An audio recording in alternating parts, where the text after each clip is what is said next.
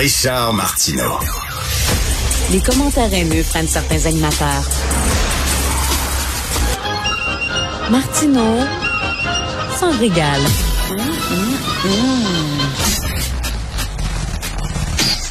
State the obvious. One year ago today, in this sacred place, democracy was attacked. Simply attacked. The will of the people was under assault. The Constitution, our Constitution, faced the gravest of threats. Outnumbered in the face of a brutal attack, the Capitol Police, the D.C. Metropolitan Police Department, the National Guard, and other brave law enforcement officials saved the rule of law. State the obvious. One year ago today, in this Ça, c'est Joe Biden, euh, le discours que Joe Biden a prononcé. Hein, ça fait un an jour pour jour qu'il y a eu une attaque euh, hallucinante, euh, stupéfiante contre les institutions démocratiques aux États-Unis. Bonjour, Luc La Liberté. Oui, bonjour Richard. Luc, je veux te lire le début du texte qui a été publié dans Le Devoir hier sous la plume excellente de Fabien Deglise, parce que le début du texte, je le trouve tellement percutant. Je vais le lire. Plus de trois heures, 187 minutes c'est le temps durant lequel l'ex-président américain Donald Trump a résisté aux nombreux appels de son entourage, l'implorant de calmer la foule en train de prendre d'assaut le Capitole à Washington sous les regards interdits du monde. C'était il y a un an, le 6 janvier 2021. C'est un sacré début de texte. Trois heures à rien dire, Luc. Écoute, c'est euh, plus le temps passe, on, était déjà sidéré à l'époque. Je, je t'avais déjà confié que la mâchoire m'avait décroché quand, quand j'ai vu cette charge-là, puis qu'on n'est pas intervenu ou qu'on n'est pas venu à l'aide des, en soutien aux policiers euh, à ce moment-là. Euh, mais ce, ce geste-là s'inscrit dans une démarche qui est beaucoup plus large. Et c'est ce qui est particulièrement inquiétant. Parfois, on se dit hein, dans les médias, ah, les, les journalistes ou les chroniqueurs font du sensationnalisme. Il n'y a aucun sensationnalisme là-dedans. Rappelez les faits.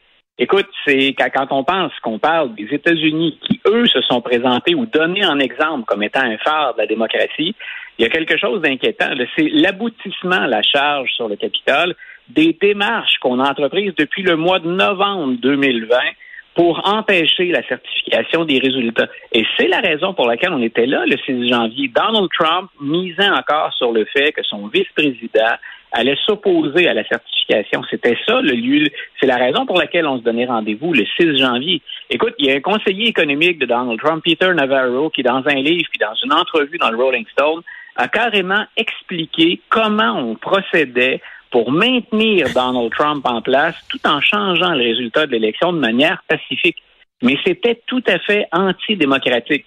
Donc, on, est vraiment, le, on n'exagère pas quand on dit que le contexte actuel, c'est un des pires de l'histoire américaine et que la démocratie américaine, si on y tient, il est grand temps qu'on se mette à se battre pour ça. Je lisais hier l'historienne américaine hmm. qui est biographe aussi de nombreux présidents, Doris Kearns Goodwin, et elle disait il est minuit moins une. Et, c'est pas une c'est pas une excitée Doris Kearns Goodwin là. C'est quelqu'un qui a énormément de perspectives. Elle, prend le soin, hein, elle a beaucoup de minutie dans son travail. Puis elle dit, moi, de mon vivant, j'ai jamais rien vu de tel. Puis c'est une dame qui, est assez âgée, Madame Goodwin. Puis elle dit, euh, ben, faut remonter au 19e siècle, avant la guerre de sécession, pour trouver quelque chose de comparable. Donc, j'étais content aujourd'hui que Joe Biden enfin hausse le ton sur ce sujet-là, mais qu'il euh, qu'il embrasse cette cause-là avec vigueur. Mais Luc, ce que je veux entendre, parce que Joe Biden, à la limite, c'est un démocrate, puis tu peux dire, bon, il y a un jeu politique. Ce que je veux entendre, moi, c'est des républicains qui disent, au-delà de la partisanerie, euh, il y a des principes qu'il faut défendre, puis il faut... Moi, je veux entendre... Est-ce qu'il y a des voix au sein du Parti républicain qui, qui se font entendre?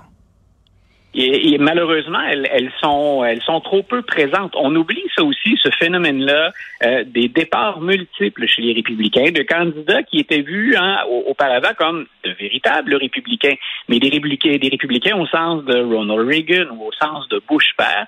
On en a déjà discuté tous les deux. Ces républicains-là n'ont plus leur place au sein du, du parti, euh, du parti tel que dirigé ou influencé par Donald Trump.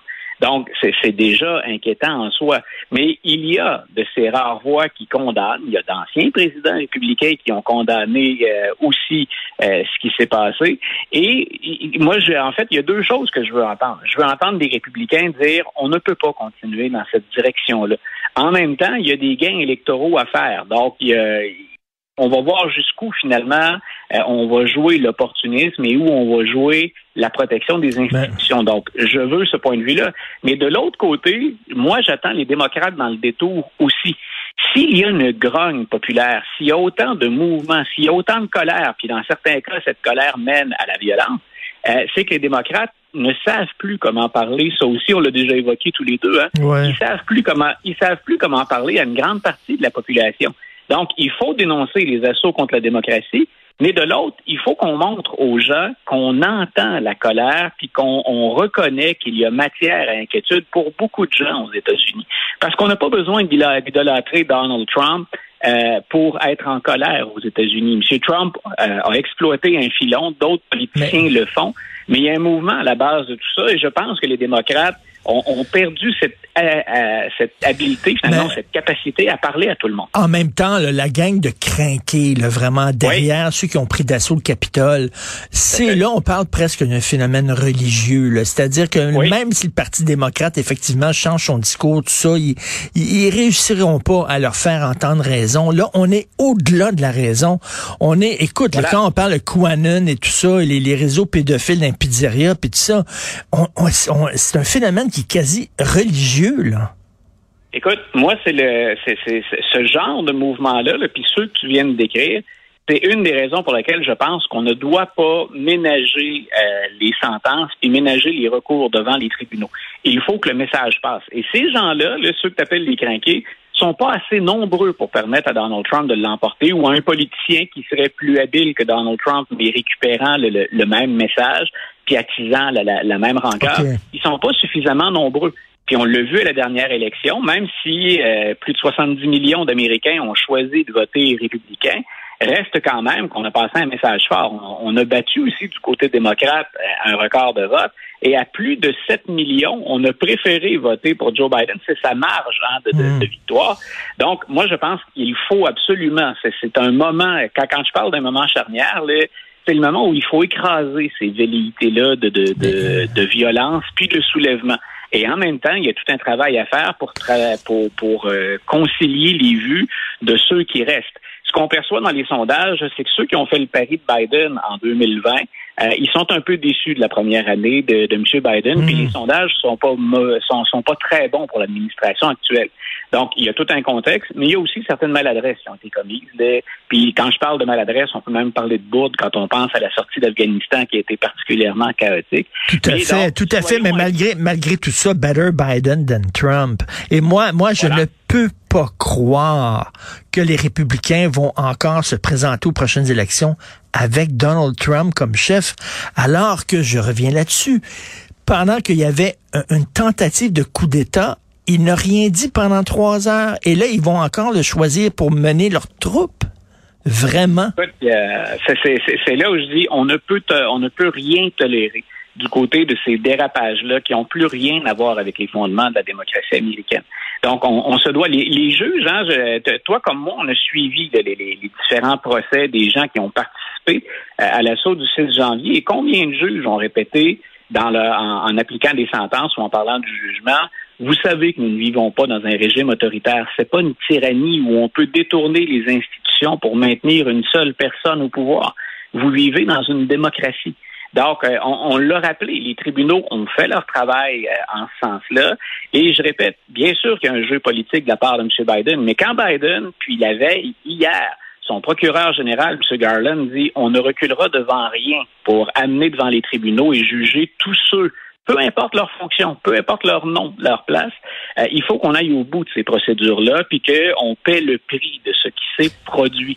Moi, je pense que ça, c'est le message ferme qu'on doit absolument avoir si on veut préserver euh, la démocratie américaine. Tu de l'autre, ben, il, faut quand même offrir mieux à ceux qui votent démocrates, mais surtout aux républicains déçus et aux indécis. faut aller chercher aussi ceux qui ne se retrouvent pas chez les démocrates sont encore dans la balance entre les deux formations. Tu nous as fait entendre un extrait du discours de Joe Biden en, ouverture. Euh, la euh, recherche de l'émission ici, Maude, qui nous a, qui m'a envoyé des extraits du discours de Biden. Et il y a une phrase que je trouve tellement percutante. Et je l'ai dit là, vous ne pouvez pas aimer votre pays seulement lorsque vous gagnez. Voilà. Génial, ça.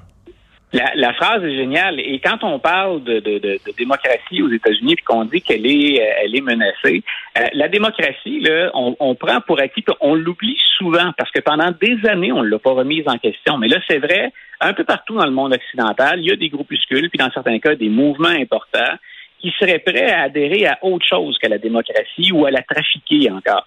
Euh, quand M. Biden dit hein, euh, on n'aime pas notre démocratie ou notre pays juste quand on gagne, mm. on oublie à quel point c'est important d'accepter les résultats d'une élection.